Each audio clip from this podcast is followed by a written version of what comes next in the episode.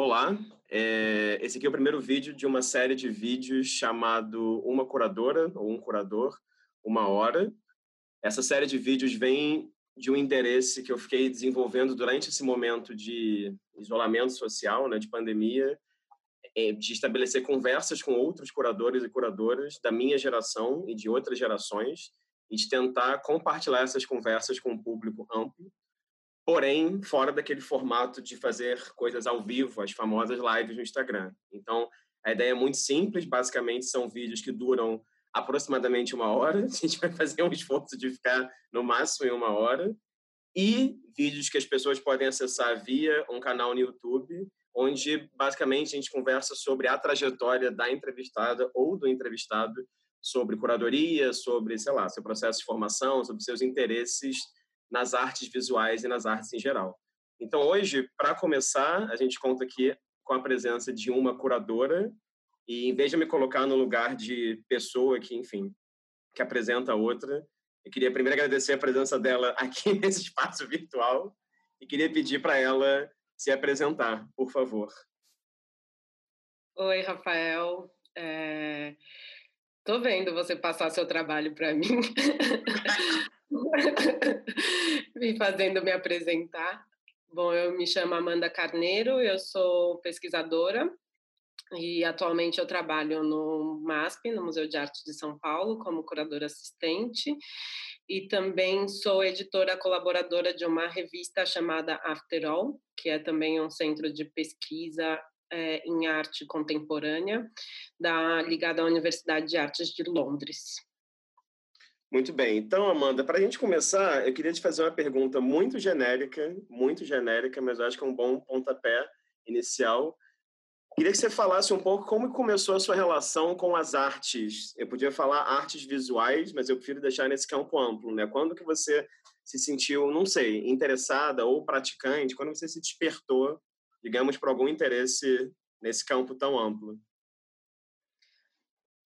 É, considerando essa dimensão ampla, há bastante tempo eu é, dancei por, por muitos anos. É, e no bairro onde eu nasci, eu nasci no Capão Redondo, que é um bairro da periferia aqui de São Paulo. A gente tinha uma uma espécie de, de festa, uma organização assim cultural é, que a gente fazia ações nas, nas nos calendários, nas festas de calendário cristão, né? É, então, Páscoa, festas juninas, quermesse, essas, essas atividades era também um, um espaço de um movimento de cultura no, no meu bairro e, e, eu sempre fazia apresentação de dança com, com as minhas colegas né, da, dessa, dessa idade. Então, a minha primeira aproximação vem daí, vem desse universo, eu acho que é o que chega num bairro como um bairro periférico, né, da cidade de São Paulo, que é música, dança, poesia, é, Islã, essas, essas manifestações culturais, que são manifestações culturais mais amplas, que estão um pouco desconectadas com esse universo institucional dos museus, é, do qual eu só vou me aproximar muito tempo depois, quando eu entro na universidade. Claro que um pouco antes disso, quando eu me mudei para uma região mais central aqui de São Paulo, é, com a minha mãe, quando os meus pais se separaram, eu vim morar em Pinheiros e, e o acesso à cultura num bairro de uma região central é muito mais amplo. Isso me conectou também a uma série de serviços é, que estão nas regiões centrais da cidade. Então, foi também quando eu passei a frequentar exposições de arte e, e outros espaços que são mais institucionais.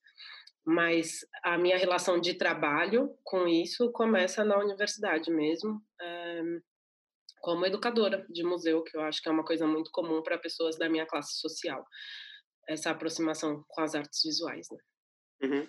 É, e aí, já que você falou da sua é, formação, né, da sua, do seu ensino universitário, queria talvez começar um pouco a entrevista indo por aí, porque eu acho que tem uma coisa peculiar no seu percurso. Enfim, cada curador e cada curadora vende, né, tanto de um lugar social quanto de um lugar é, educacional, digamos assim, diferente. Mas me chama a atenção o fato de que você graduou em Ciências Sociais, não foi isso? Pela USP, e depois fez um mestrado em História Social. E daí eu estava olhando o seu mestrado, lendo o mestrado, e foi um mestrado sobre a figura da Josina Mutemba, né, que é uma das precursoras, enfim, dos movimentos de, você me corrija se eu falar errado, tá, de independência em Moçambique. Então, queria só que você falasse um pouco assim, dessa sua passagem pela USP, por esses cursos né, de ciências sociais e depois de, de história social, mestrado, e também que você falasse um pouco sobre o seu mestrado em si, porque eu acho que é uma coisa interessante você ter feito um mestrado sobre, é, de certa maneira, a história de Moçambique, né? mas pegar a história de Moçambique a partir de uma figura que é essa mulher. Então, enfim, se pudesse comentar um pouco desse percurso e desse seu, desses seus interesses iniciais. É, eu, entrei na Faculdade de Ciências Sociais na Universidade de São Paulo em 2007. Acho que na minha autobiografia, na minha autorreflexão biográfica, digamos assim, é, isso tem a ver com, com um pouco de desconhecimento do que, que era o mundo universitário, o que, que era a universidade. A minha família não é uma família de intelectuais, é, nem de, de pessoas que frequentaram a universidade. Eu sou da primeira geração da minha família, eu e primos meus somos a primeira geração a entrar na, na universidade, alguns na pública, outros na privada, mas não é uma coisa corrente né, no, no ambiente familiar. E, e eu tinha é, uma coisa idealista que eu acho que permeia a vida de muitas pessoas que decidem fazer ciências sociais, na verdade, que era uma incompreensão dos processos de, de desigualdade e uma vontade de entender é, como é que como é que isso se materializava tão forte na vida de tantas pessoas e por que que isso perdurava por muito tempo. Então, o curso de ciências sociais me pareceu o curso que poderia me habilitar a lidar com uma angústia que tinha me formado é, sobretudo nesse trânsito que eu acho que é um trânsito que me impactou muito, que foi sair da periferia para viver no centro. Então, eu fiz isso numa idade que é uma idade quando a gente está constituindo, eu acho que a nossa autonomia, a identidade de si mesmo, que é na adolescência, e, e, e estar perto da possibilidade de frequentar uma universidade, para mim, vinha muito junto com um sentido de responsabilidade social, que era de olhar para o que me formava, enfim, é, para a minha trajetória, mas conectada a processos mais amplos, processos sociais. E então eu decidi por fazer ciências sociais. Entrei na universidade, foi muito bom. Eu gosto muito da minha formação. É, não gosto do, da valorização que a sociedade dá para quem se forma numa profissão como a minha, mas eu gosto muito das coisas que eu aprendi na universidade e, e eu acho que por, porque o curso de ciências sociais é bastante mesclado, ele mesmo, né, tem a área de antropologia, da sociologia e das ciências políticas, isso me fez muito curiosa. Então, se você olhar o meu currículo de disciplinas, você vai ver que eu transitei muito a faculdade, então eu fiz disciplinas na história, fiz disciplinas na letras, fiz disciplina nas artes. Boa parte do meu currículo foi feito em outras unidades da minha faculdade, da minha universidade. Eu até ganhei uma fama entre os meus colegas que eu era conteúdo de revista, assim, eu queria saber um pouquinho de tudo. e, e, tinha um trânsito muito forte, mas um, tem alguns interesses que marcam, eu acho, ainda hoje a minha formação, que tem a ver bastante com o pensamento social, a formação de um pensamento social aqui no Brasil e as, digamos, raízes africanas do que a população negra tomou para si como identidade. Então, na graduação já eu me inscrevi, era assim, todo mundo queria fazer intercâmbio e todo mundo queria ir para a Europa e eu, né, no, no auge da minha rebeldia, quis ir para para Moçambique porque achava importante a gente já naquele período tinha muito na minha cabeça uma importância de diálogo sul-sul, é, embora não necessariamente com essa nomenclatura. Então eu era muito interessada em pensar por que que para a gente a África era uma referência e que a África era essa. E, e daí fiz o meu intercâmbio em Moçambique e claro que isso me marcou é, e virou é, objeto de pesquisa para mim também. Então quando eu volto é, para o Brasil já quase no final da minha graduação, eu decidi que eu ia assim me resolver com as questões que estavam na minha cabeça e que aquele intercâmbio tinha gerado em mim, fazendo um, um mestrado. que, que na época eu nem entendi o que, que ia ser, enfim, depois é que eu fui procurar por um objeto de pesquisa e que aí acabou se transformando nisso, que era a atuação das mulheres na luta por independência. Então, eu queria entender também como é que é essa, essa, as acepções que a gente tinha de gênero e de sexualidade, como é que elas transitavam por diferentes sociedades, porque elas certamente não eram as mesmas, é, e qual que era o papel que as mulheres tinham, é, tinham tido e ainda têm de agência numa reflexão política, porque eu acho que se pensa muito menos do que se deveria a atuação intelectual das mulheres aqui no Brasil e fora, então eu queria pensar a Josina Machel não apenas como uma lutadora, mas como uma intelectual do seu tempo, alguém que estava propondo reflexões em termos de gênero e sexualidade, é, mas ela é, como um, um, um, exemplo de um contexto, né, que ela compartilhava com outras mulheres, e é, fiz isso, o, o, mestrado tem uma divisão, assim, de período, uma coisa bem da história, é, mas também tem uma coisa, eu acho que um estudo de, de biografia, mas uma biografia num contexto de história social, ou seja, a biografia não a, a, a identidade que os agentes é, é, proclamam para si não necessariamente diz sobre quem eles foram, né? Então também não é uma coisa, não é uma biografia assim jornalística, digamos, e aí ah, também pensar isso, por exemplo, uma das do terceiro capítulo eu, eu penso muito sobre circulação visual, sobre iconografia, para pensar como se constrói o imaginário de quem são essas mulheres, né? De um lado muito assertivas, a ideia da mulher heroína, ou de outro lado fragilizada, submissa. Então eu estava querendo entender o que que era como se construía uma reflexão que saía que saísse desses dois polos que eu acho que são sempre muito prejudiciais e que ainda hoje afeta a vida de, de muitas mulheres. Uhum. Eu gosto muito da história é, do campo da história social. Eu me sinto bastante historiadora nesse aspecto. Gosto de arquivo, gosto desse trabalho é, monastérico, digamos, de ficar sentada é, olhando documento, isso é uma parte muito é, significativa da minha formação, que eu valorizo e que eu sigo fazendo, inclusive no campo das artes visuais, é uma coisa que a minha pesquisa ela é muito permeada, eu acho que por uma metodologia que vem do campo da história, da história social, sobretudo. É, e aí tem uma coisa que eu acho que é interessante no, no seu mestrado que eu anotei aqui e que me chama muito a atenção e queria trazer um pouco, você comentou um pouco agora, que eu acho que tem um dado interessante, que justamente no último capítulo dele, se não estou enganado, você elenca e analisa muitos objetos que geralmente não são considerados enquanto arte. Né? Eu até anotei aqui. Você tem, sei lá, álbuns de fotografias, os álbuns até menos né, nessa hierarquia, mais uma capulana, você analisa cartazes, você analisa jornal, é, e acho muito interessante pensar uma pessoa que trabalha com curadoria hoje em dia, mas que nesse momento, no mestrado em História, tem interesse em iconografia, em cultura visual. Então, eu queria te perguntar, especialmente, enfim, imagino que depois de uma experiência recente como, não sei, Histórias Afroatlânticas, né, que você trabalhou na exposição também, é, como que você vê essa relação de poder escrever ou pensar a curadoria, né, ou a exposição a partir de elementos visuais tão diferentes, entendeu?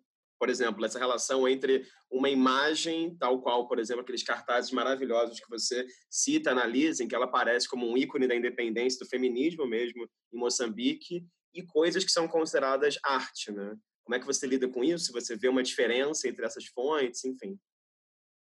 É, eu acho que daí vale a pena hum, falar um pouco sobre o trabalho que eu tive no Museu Afro Brasil. Eu acho que uhum. a tipologia que o Museu Afro Brasil, museal que o Museu Afro Brasil tem, ela é bastante variada e, e tem, tem, enfim, diversos é, objetos. É, é, materialidades, enfim, é uma linguagens muito amplas, não, não é um museu fechado numa ideia muito circunscrita do que, que é arte visual. E, e eu também não sou formada em artes, então não sou presa embora tenha muito rigor, eu acho que nas coisas que eu faço, eu não sou presa a categorias muito estanques. Acho, inclusive, elas bastante prejudiciais como uma reflexão da sociedade. Eu, eu venho dessa formação em ciências humanas e, e, e, nessa formação, eu acho que tendo trabalhado num museu que também rompe um pouco essas barreiras, é para mim difícil pensar as artes visuais como, como de uma maneira tradicional, mas que eu vejo que, enfim, muita gente hoje também já entendeu que talvez esse não seja o único caminho, né? As pessoas podem adotar essa perspectiva, mas ela não é ela não é única. Então, eu, eu gosto de olhar processos mais do que, do que objetos, eu me interesso mais por, por contradições, por como uma coisa ilumina a outra, e eu acho que para isso não dá para lidar com, com uma única linguagem, ou um único material, ou um único objeto, eu acho que as coisas pelo menos na minha cabeça, elas são sempre olhadas em contexto. Eu faço isso no meu mestrado com a trajetória dessa pessoa e e, e, eu faço isso nos trabalhos em geral. Enfim, qualquer coisa que eu vou fazer, eu tento olhar um pouco para o que, que é o contexto em que aquele objeto, aquela, aquele trabalho de arte, ele se apresenta e quais são os diálogos e associações possíveis com, com outras coisas mesmo. Então, eu me alimento disso, eu estava brincando lá do conteúdo de revista, eu acho que isso me, me forma bastante, eu não consigo ter uma dificuldade de me concentrar numa, numa coisa como se aquilo tivesse dissociado de um processo histórico, de um contexto mais amplo. Então, me, me é bastante natural fazer essas, essas conexões, esses diálogos e, e, e até, enfim, até as contradições e as rupturas que podem vir disso me, me, me parecem importante, eu, importantes e eu gosto de relevar isso, é, de exaltar ou mostrar, enfim, isso, colocar em relevo essas coisas nos trabalhos que eu faço. Então, acho que ah, no mestrado eu acho que isso é bem é bem visível assim porque também também na história social isso é possível eu não trabalho com uma tipologia documental exclusiva né eu transito por várias tipologias documentais no, no, no trabalho porque eu, eu quero enfim complexificar essa, essa visão. Acho que ela não pode vir de um lugar só.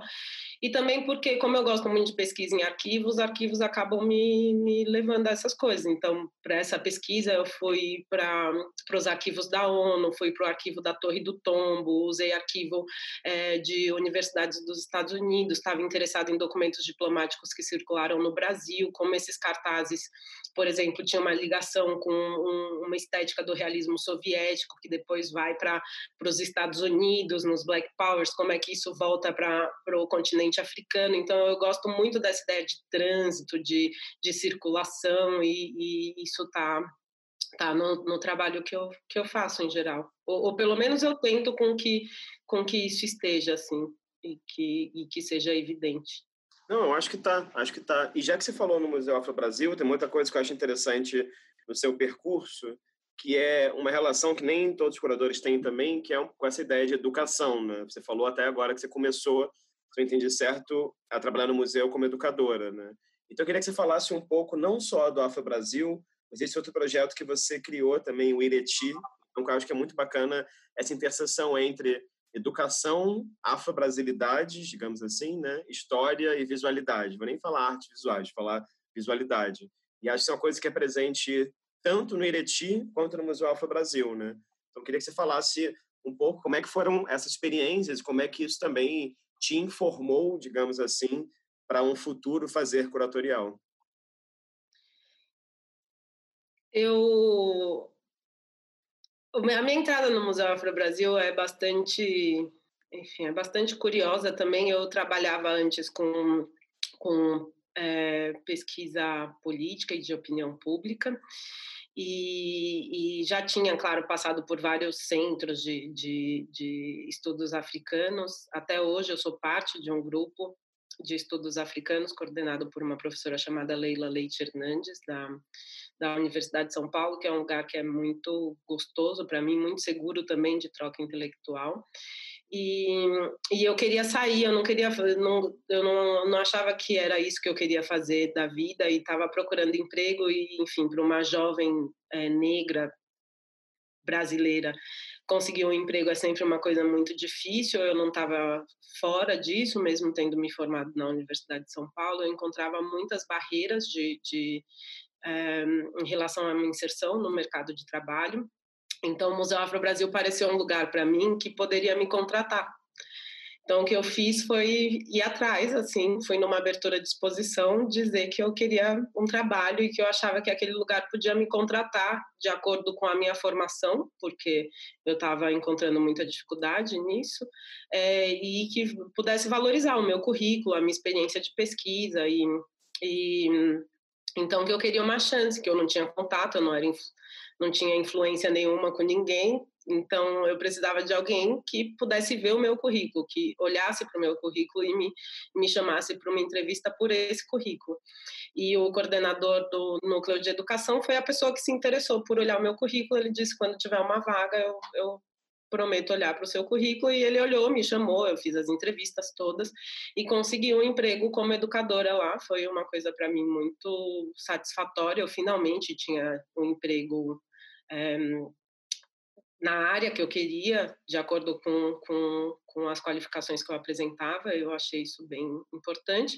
Eu tinha uma experiência grande com educação não formal, mas era de cursinho é, popular. Eu fui durante muito tempo militante de movimento social. A trajetória política é uma coisa que marca também bastante, eu acho que quem eu sou. E, e, eu usei isso como um recurso, achando que, né, que poderia convencer a conseguir um emprego por, por isso. E no final deu certo. Eu trabalhei muito tempo, três anos e meio, como, como educadora no Museu Afro Brasil. Foi uma experiência maravilhosa. Eu acho que todos nós que fomos educadores no Museu Afro Brasil somos muito felizes com essa experiência, pelo acervo, que é um acervo incrível, é uma pesquisa muito rica, eu acho que para quem se dedica ao que aquele acervo pode oferecer, com todas as questões que ele tem, com todas as contradições é, que estão presentes ali, eu acho que é um, um, lugar muito rico e também as trocas com as pessoas eram, eram muito ricas. Eu, eu fui encontrei e fui amiga de muita gente muito legal que eu guardo no coração e uma delas foi a Giselda Perê, que é uma grande amiga minha até hoje, a gente é, se deparou com uma questão é, que vinha de todos os, os, professores que frequentavam o Museu Afro Brasil com as suas escolas, que era a Lei 10639, que, que implementou no Brasil a obrigatoriedade do ensino de arte, cultura história africana e afro-brasileira, é, já tinha não só muito tempo, de aprovação, como tinha muito material produzido e ainda assim os professores ficavam muito deslumbrados quando chegavam no Museu Afro Brasil, parecia estar descobrindo uma coisa que para a gente já estava muito naturalizada e não só pelo trabalho no Museu Afro Brasil, como eu já tinha essas pesquisas antes, eh, me parecia bom, mas por que que esse conteúdo não está chegando na, na base, na ponta, no professor. E, e, e porque quando ele chega, ele chega muito formatado num modelo de, de história, sabe, da literatura, uma coisa muito fechada, quando a experiência de vida de um brasileiro, mesmo que não se consiga reconhecer, é muito marcadamente é, baseada em expressões de cultura e de arte é, afro-brasileira. Então a gente tinha, enfim, a gente ficou com essa questão e dessa questão a gente decidiu desdobrar isso num projeto que foi aprovado pelo PROAC dois anos e que a gente fez, que se chamava Ireti, é, que é Esperança em Yorubá, e aí era uma formação para educadores é, em cultura negra, a gente chamou. Então era um curso modular e, e que abordava diferentes linguagens artísticas. Então tinha sei lá, as artes visuais, como, como hoje se diz, é, mas tinha capoeira, tinha dança, dança africana, dança afro-brasileira, dança dos orixás, música. É, e dois módulos que eram módulos, digamos, mais teóricos, um que era uma base um pouco para compartilhar o desenvolvimento das pesquisas acadêmicas nesse tema, e um outro que a gente apoiava os professores a criarem projetos, porque a ideia era que, uma vez que a gente não tivesse ali, os professores pudessem fazer a mesma coisa que a gente estava fazendo naquele momento, né? E os cursos aconteciam no, em espaços cedidos, nos CELS, que é um projeto de educação que tem aqui em São Paulo.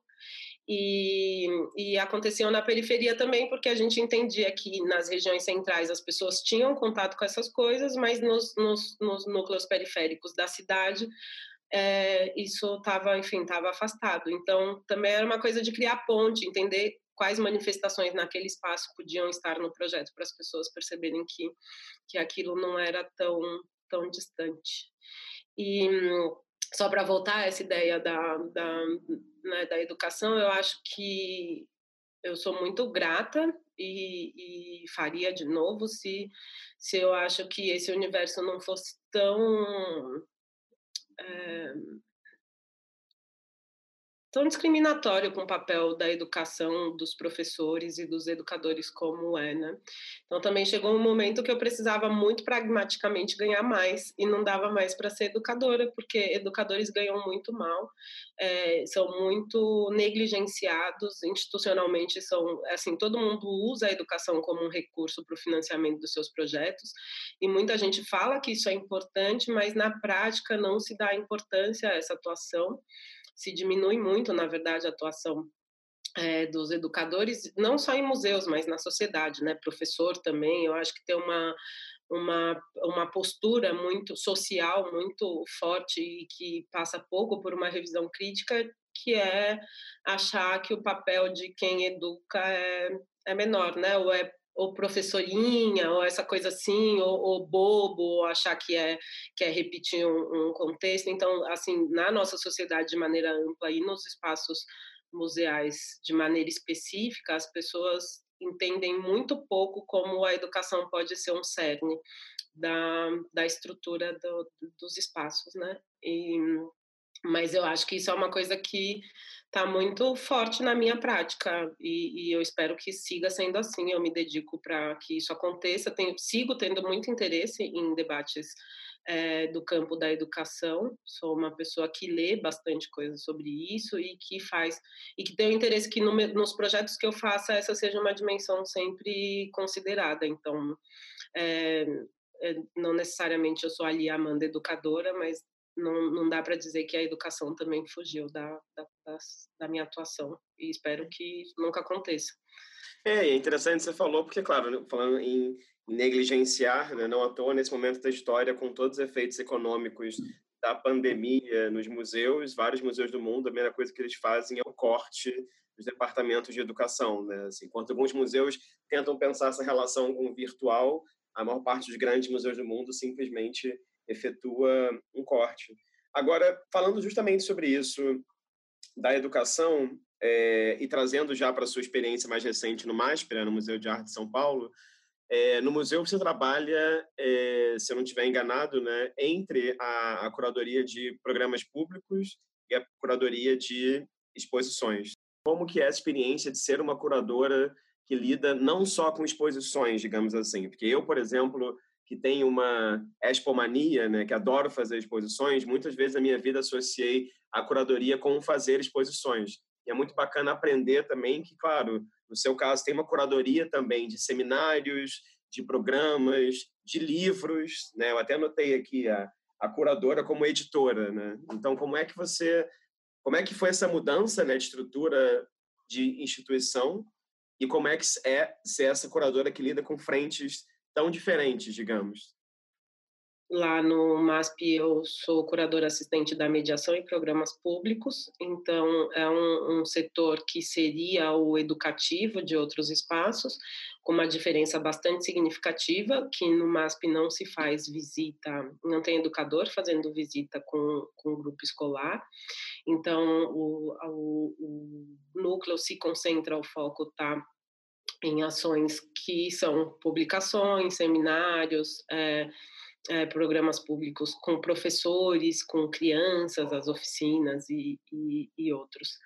É, antes de eu entrar lá, não fui eu que fiz isso, isso estava no corpo de um pensamento que, que foi articulado antes, que a ideia era que a mediação em programas públicos não tivesse separado da curadoria e que os dois núcleos trabalhassem juntos, em, em, cooperação. Depois eu entrei né, num, num programa que já estava formatado e, e, faço um pouco das duas coisas. Eu, na verdade, entrei no MASP como supervisora de mediação. E a primeira exposição que eu faço, que é a exposição da Sônia Gomes, eu ainda faço com esse cargo. Eu acho que isso é bastante enunciativo do lugar que, que pessoas negras que trabalham no sistema de artes têm, em geral. É muito comum, isso não é só minha trajetória, eu acho que a trajetória de vários colegas meus também é assim. É, que chega pela educação, né? E só depois da educação é que alcança outros lugares, quando é possível alcançar esses outros lugares. Acho que tem várias reflexões que podem ser feitas a partir disso embora eu não vá focar nelas agora. E aí eu fiz isso, é, a exposição da Sônia Gomes, depois que eu fui promovida a curadora assistente. É, quando eu entrei no MASP, os primeiros projetos que eu fiz é, foram justamente três projetos muito diferentes, porque um era uma exposição, o outro era uma publicação, que é a Antologia de Histórias Afroatlânticas, e o outro era um programa público para professores, que era o MASP Professores. Um, eles são programas bem, eu acho que são, são atuações bem diferentes, mas eu acho que ela guarda, elas guardam corpos comuns, né? De, de eu, eu acho que o principal um tem a ver com pesquisa, são pesquisas que operam um pouco diferente, mas todos eles precisam de pesquisa, e o outro é uma vontade de comunicação com o público.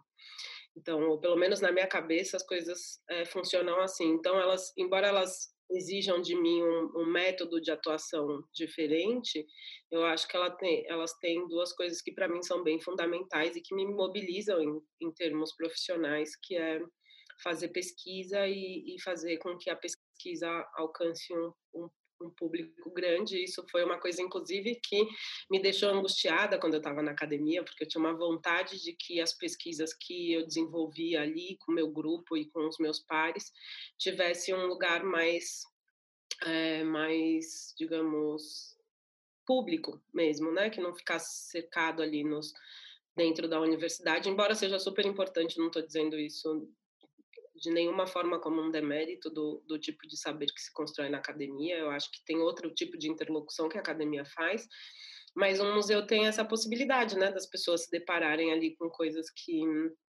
que estão num espaço mais mais mais aberto, né? Não, não, não, necessariamente público também, porque tem vários museus que são bem fechados à, à sociedade, mas tinha esse esse lugar que eu acho que eu encontrava muito o trabalho que eu estava fazendo, eu encontrava um, um veículo muito direto, eu acho que de contato com o público.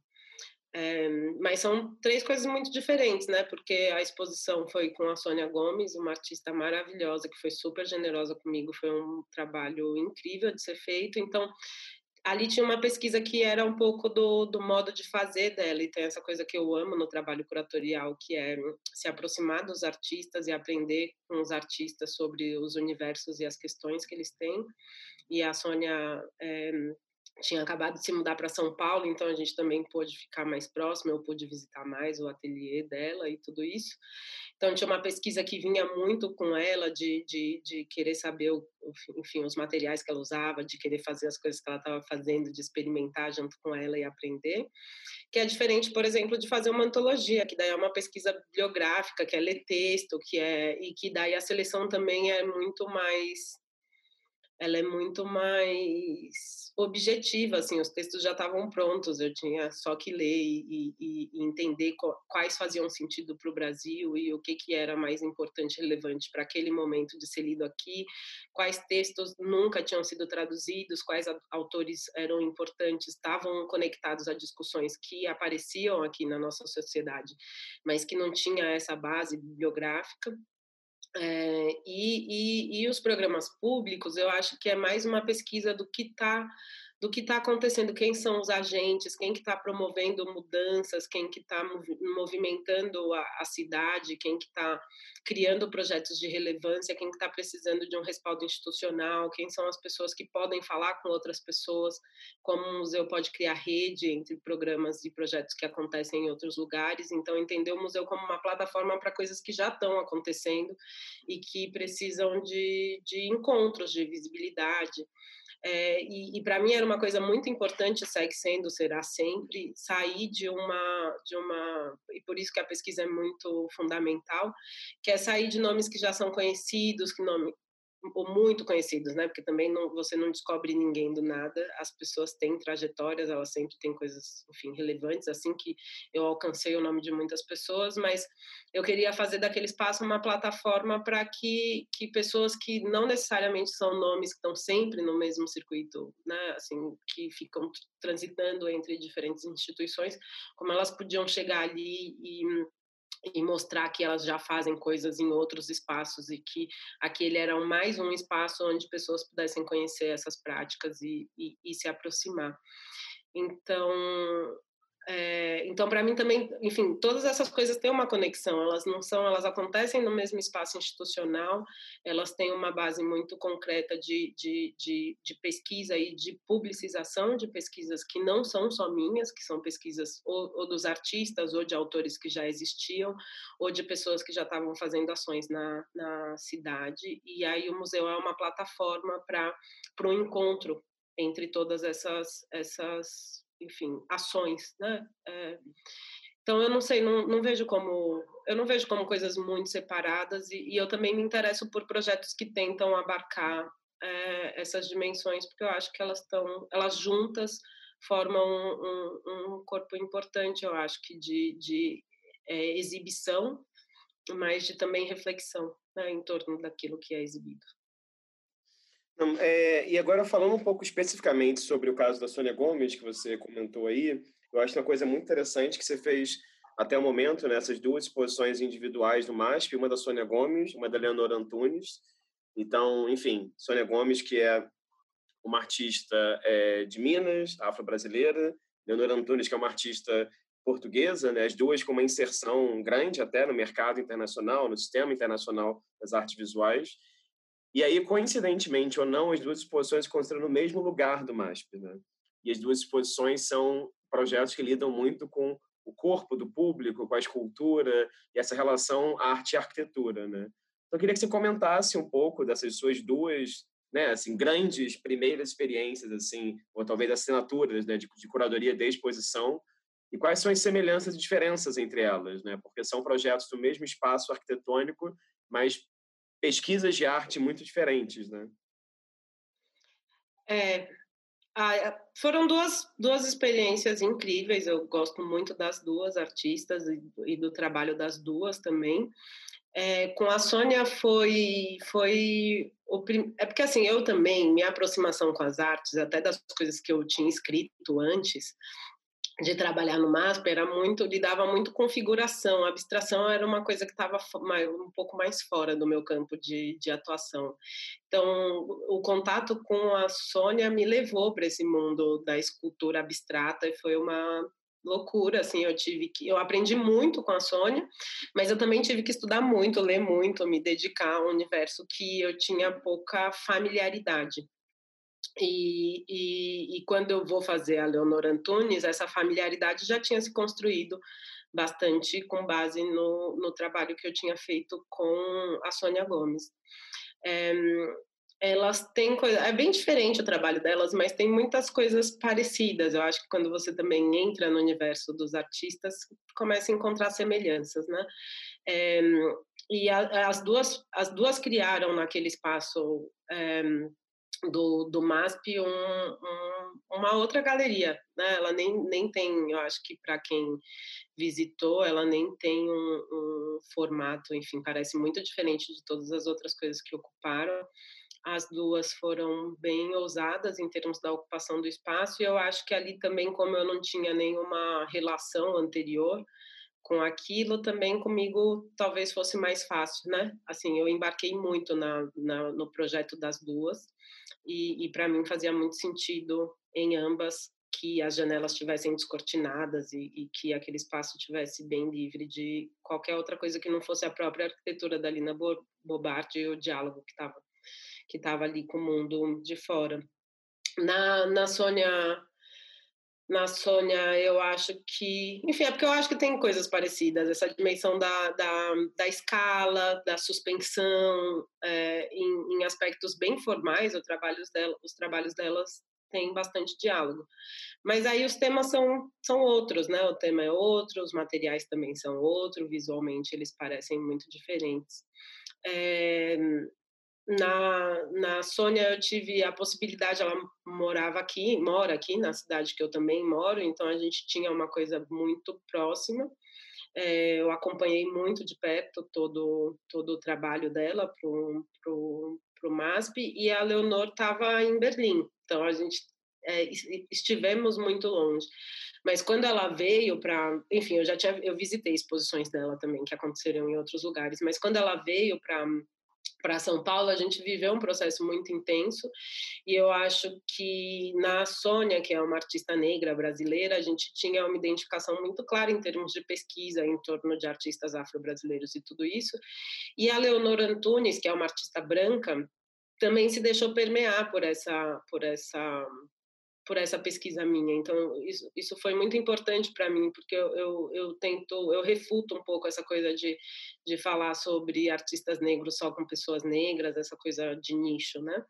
E a, e a Leonora Antunes foi uma artista muito aberta a isso. Então, por exemplo, na Casa de Vidro, a gente colocou para fora um Agnaldo Manuel dos Santos, que estava lá no acervo bem é, escondido num dos armários da Lina Bobardi e ela colocou aquele trabalho, uma escultura em madeira com, com colar de dentes, assim, uma coisa que a Lina Bobardi gosta de fazer nos objetos e nas esculturas, vestir as esculturas, digamos assim, ela colocou para fora em diálogo com o trabalho dela que era assim bem bem modernista, né, um diálogo muito forte com a Lígia.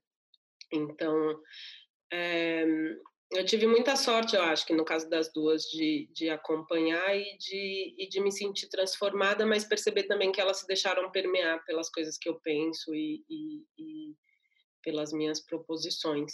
Uhum. Então, visualmente é muito diferente, mas eu acho que no processo tem coisas que são muito, muito similares e eu acho que tem um pouco isso que eu falei, que eu acho que é a coisa que mais me interessa no trabalho curatorial, que, que também é como eu tenho feito até, até então, que é esse diálogo com artistas, né, que estão vivos e que, e que se colocam e que tem ali uma conversa, um diálogo, um embate, um, decisões que se faz em conjunto, mas também porque eu tive sorte de ter duas artistas bem abertas e bem generosas para trabalhar com. É, isso é interessante, porque aquele espaço do MASP, né, não só nessas duas exposições que você curou, mas, por exemplo, eu lembro de uma intervenção que o Daniel de Paula fez ali, e tinha umas coisas de luz pública, se não me engano, que ele ocupou ali. Enfim, virou uma espécie de. Vou trazer um termo aqui do Mando Rio para lá, uma espécie de sala experimental, né? Assim, que você muda mais a arquitetura, em que as exposições não são tão bidimensionais, digamos assim, né? Com pintura ou com objetos em parede. E, claro, não foi só lá mas também na Casa de Vidro, né, como você lembrou. Agora, da, das curadorias trazendo para os textos, assim, tem uma coisa que eu acho que é muito curiosa nos seus textos, que eu li recentemente, que eu queria só pontuar duas coisas e ver o que você acha. Primeiro, que eu achei interessante perceber que todos os textos que você me enviou, é, os artigos, né, assim, maiores, digamos, é, todos eles foram sobre artistas é, mulheres. Então, assim, têm Tarsila do Amaral, Maria Auxiliadora, é, Sônia Gomes, Rosana Paulino, é, a própria Leonor também. Então, isso me chamou a atenção, queria jogar isso assim no ar, até mesmo seu mestrado né, também. E tem uma coisa muito interessante na maneira como você escreve, que acho, claro, cada um tem um jeito de escrever, mas muitas vezes você começa os textos e muitas vezes fica um texto inteiro em cima de uma obra, de uma imagem ou de duas imagens, né? E a partir da análise formal aparecem coisas. Então você nunca das vezes que eu li vai do contexto para a imagem, você vai da imagem e dali daquela sua análise, né, às vezes mais formal, às vezes mais poética, você chega em questões do contexto, por exemplo. Então, eu queria que você comentasse um pouco sobre isso, assim, essa, esse modus operandi da escrita, né? É...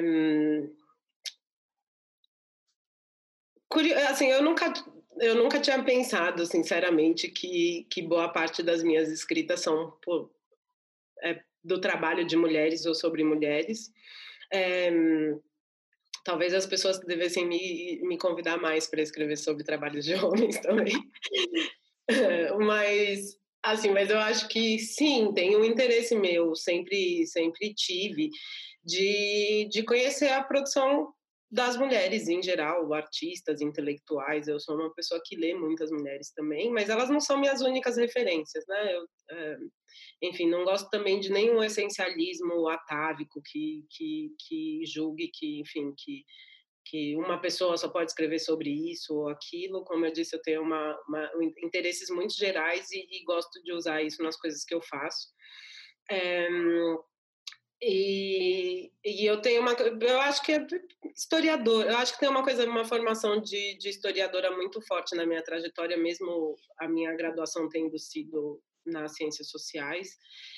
Mas enfim eu sou muito dedicada a, a métodos da história e eu, eu e para a história você parte do documento e eu muitas vezes olho para os trabalhos como documento eu não, eu não acho me, me parece até superficial eu não sei para mim né estou dizendo da, da minha cabeça eu acho que você não pode fazer leituras é, é, muito exógenas ao que ao que o trabalho traz porque senão é como se eu estivesse criando uma interpretação que desconsiderasse o que o que é o trabalho do artista. Então, para mim é sempre eu, e eu eu me coloco a ser desafiada. Às vezes eu tenho uma hipótese e aí eu olho para o trabalho e ele não diz aquilo que eu queria dizer. E aí eu preciso lidar com com o que eu acho que o trabalho diz.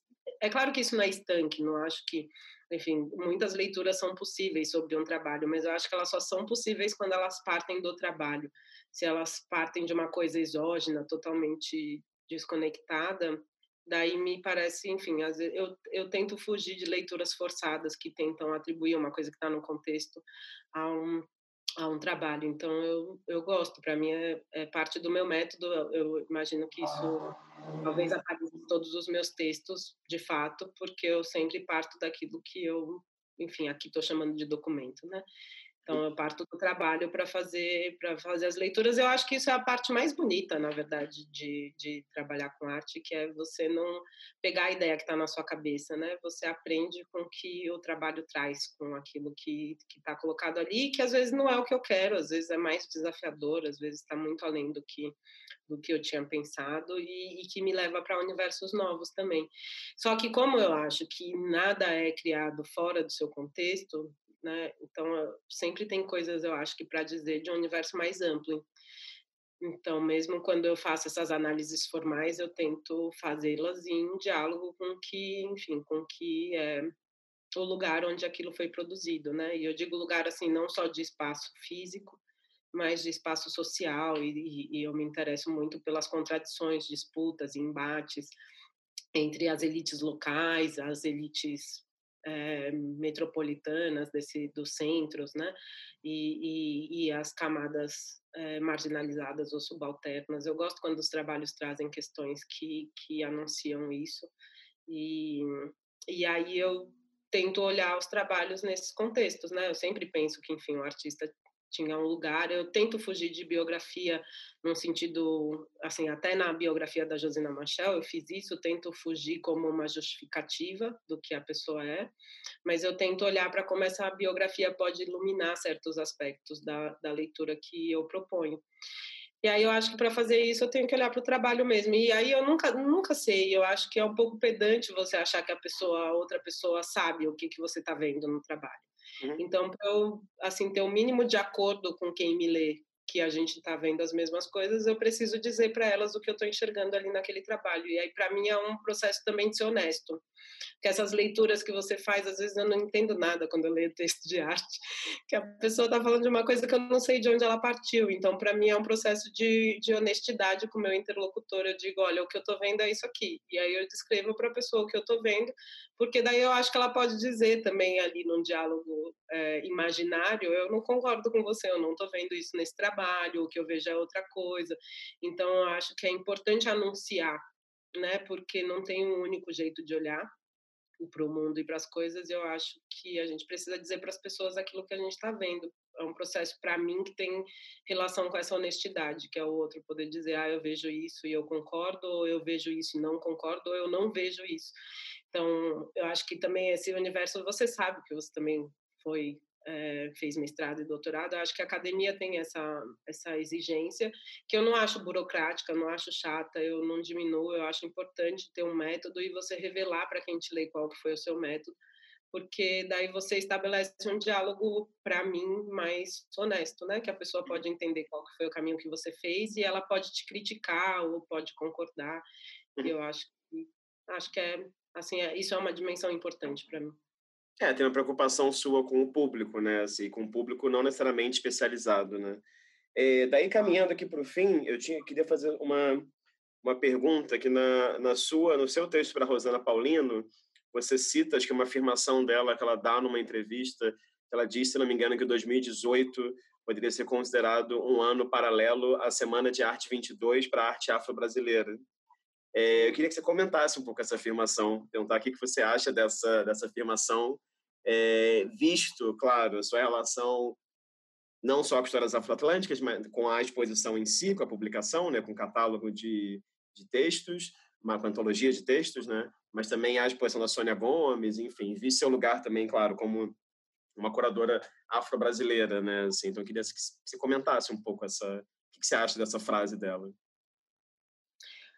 Eu, eu acho que ela evidencia esse processo da, dos circuitos institucionais em 2018 é, darem um peso para a produção de artistas e agentes negros nos circuitos institucionais. Mas eu, eu não faria um paralelo com a Semana de Arte de 22, porque porque a Semana de Arte de 22 ela falava de uma elite local, enfim, paulistana, naquele contexto que, que silenciou outras produções que estavam operando ali e que eu acho que 2018 não fez em relação a outras produções, se a gente considera é, artistas e agentes negros, né? É, eu acho que era que seria talvez importante a gente se desvincular entendo e muita gente faz isso e eu não estou aqui diminuindo eu entendo porque fazer um chamado para essa para esse tipo de ação que criou um imaginário muito forte na, nas nossas reflexões é, sociais, né? Uma, uma talvez uma ideia que está assim na nossa nas, nas, nossas histórias oficiais, mas eu, por exemplo, me interesso por outras coisas que aconteceram nesse mesmo período é, da semana de 22, que eu até falo no texto da, da Tarsila do Amaral, eu cito um pouco outras ações que estavam ali acontecendo em paralelo ao período da Semana de Arte de 22, e que precisam de mais atenção, eu acho que de nós, pesquisadores, e, e, e eu acho também, uma coisa que eu também, é, um, um intelectual é, pesquisador e curador que tem um livro que eu gosto muito, se chama Renato Araújo. Ele, o livro chama arte afro-brasileira um, um, um, conceito em disputa. Talvez eu tenha errado agora, mas algo assim.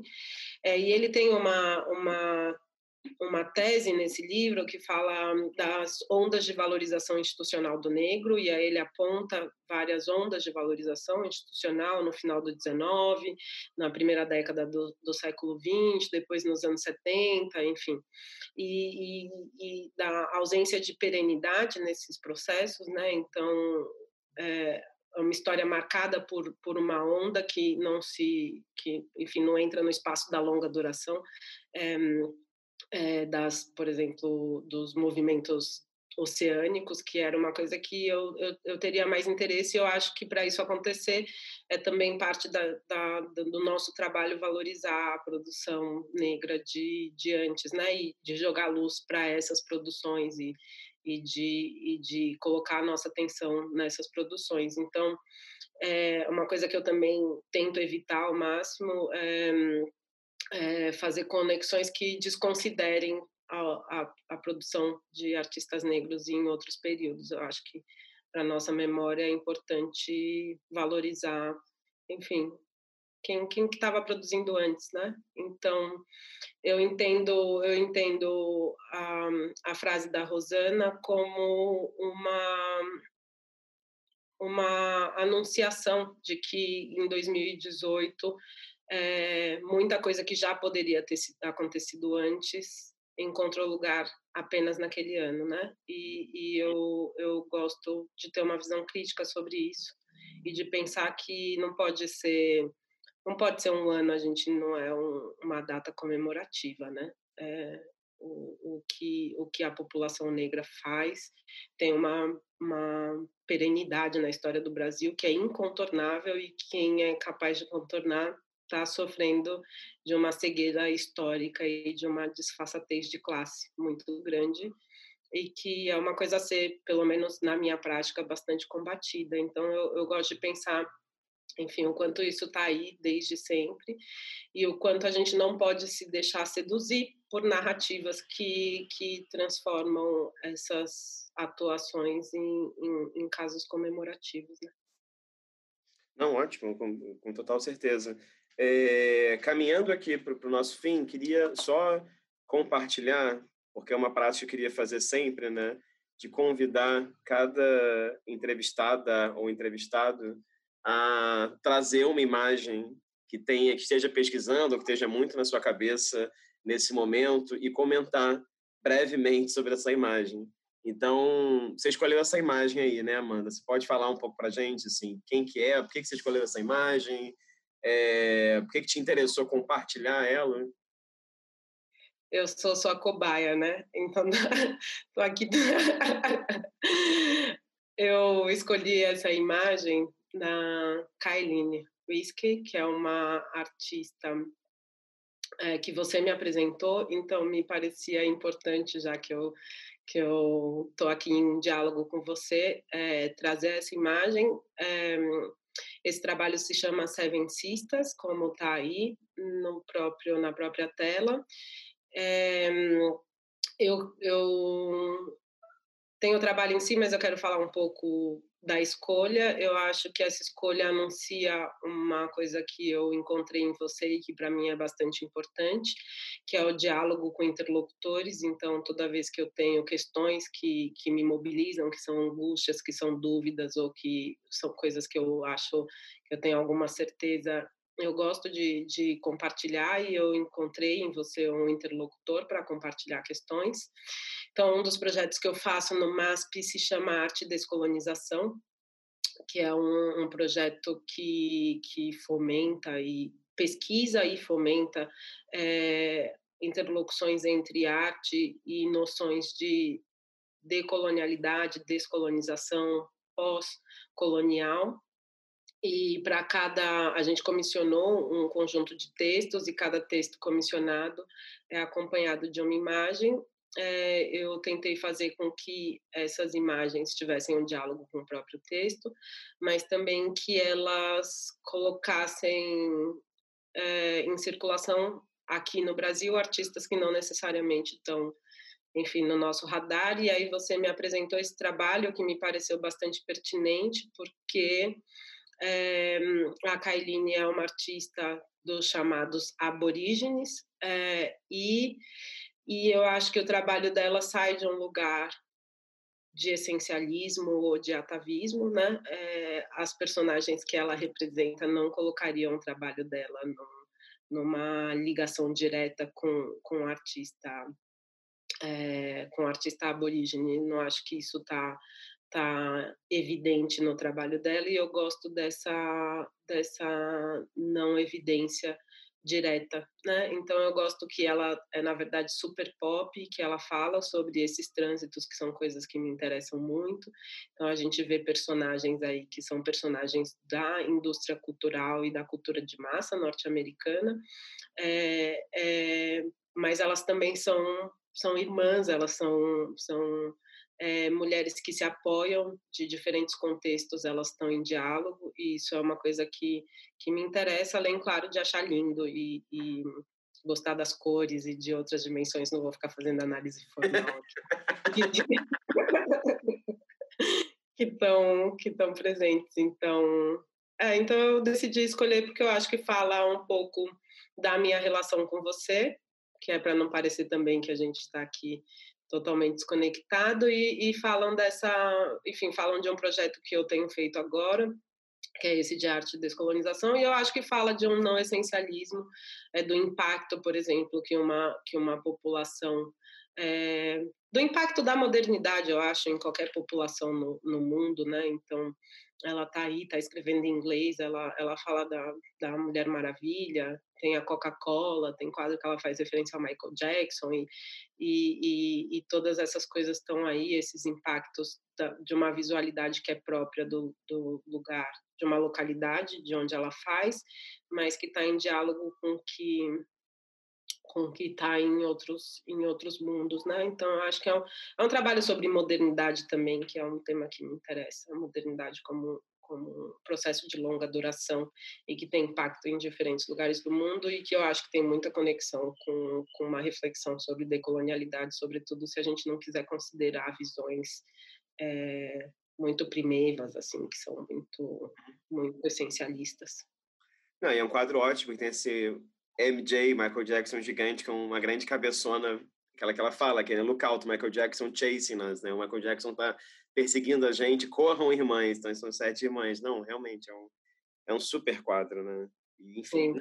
ótimo que e. E também eu acho que tem uma coisa legal que é, não sei, que é pensar, pô, eu pirei de verdade quando eu vi é, o trabalho dela, você me mandou esse, e depois eu fui ver milhares de outros, e fiquei pesquisando e aí fiquei também nessa nessa ideia. Eu acho que não quero soar romântica porque nem é assim que eu sou mas o quanto, enfim, o quanto a gente tem que ser provocado, né, pelos trabalhos de artes. Você pega uma artista é, aborígene, entre aspas, de novo, o que, que você espera da produção dela, onde ela te leva, imagina, o anticapitalismo, ela está colocando Coca-Cola, é uma coisa assim, que se você também entra nesse universo, os parafusos e questões que ele traz, o universo, eu digo, dessa tela em específico, são muito interessantes, então eu acho que é mais sobre não ter uma uma verdade e entrar em, em problemas e contradições que os trabalhos de arte promovem na gente.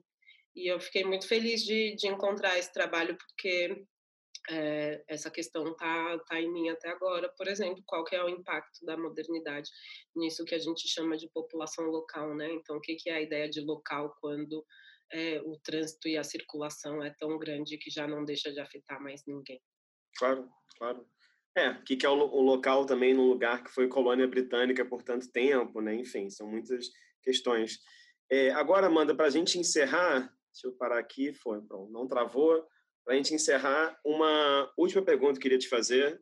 É, que conselho você daria para uma pessoa que é, vamos ter uma pergunta assim, vamos ter, que conselho você daria para alguém que queira ser curadora? Não sei se conselho, vai, mas assim, não sei, conselho foi uma coisa ruim, coisa de autoajuda, né? Assim, que, que queira ser curador, o que, que você acha seja essencial para um fazer que você admire de uma curadora ou de um curador, né? Que mensagem você deixaria, digamos assim, é, sobre esse fazer curatorial? Ai, é que olha, eu tenho uma crise, assim, eu não me, eu, eu sou curadora porque esse é o cargo que eu ocupo no máximo. Eu tenho uma crise até hoje, não me, não me não me coloquei propriamente nesse nesse espaço por muitas razões. Eu acho que é uma uma profissão que é muito elitizada em muitos aspectos. Eu entendo esse caminho de questionamento sobre essa figura de poder e esse lugar de elitização, mas eu me vejo muito mais como pesquisadora é, do que como curadora propriamente. E eu não tenho um problema com isso. Eu amo fazer projetos curatoriais, mas é, eu não quero também me, me ver atrelada a um, a um lugar social que, que ainda hoje, enfim, tem muitas questões, não vou abordá-las aqui, a gente já nem tem tempo, mas é, então se eu pudesse deixar uma mensagem, é, não sei, seria faça pesquisa e, e queira que as suas pesquisas sejam conhecidas por públicos mais amplos, que eu acho que é uma coisa que vale para enfim, para para mim sempre. Então, levar a sério as pesquisas que faz, né? Assim, ter método na pesquisa, ser uma pessoa que, que procura entender mais do que a camada superficial, do que o, mais do que aparenta, o que que o que que as coisas trazem é, em outras dimensões. Então, se aprofundar sempre nas coisas que faz, ter seriedade com as coisas que faz e e, e, ter seriedade na apresentação e exibição das coisas que faz também, considerando um público mais amplo do que do que o, os que em geral frequentam esses espaços institucionais.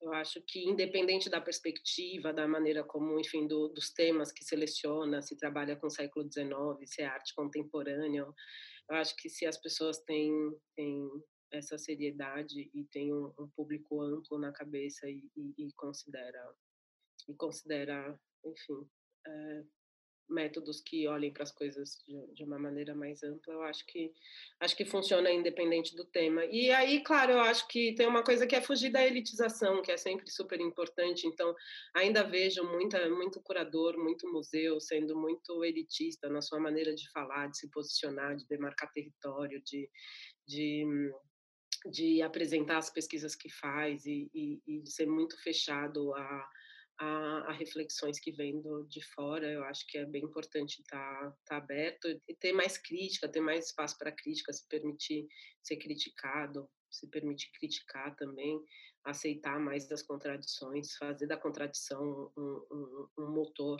de, de, de reflexão mais do que querer apaziguar. Eu acho que essa narrativa do apaziguamento no Brasil colocou muita gente de fora e, e, e já deu há muito tempo, né?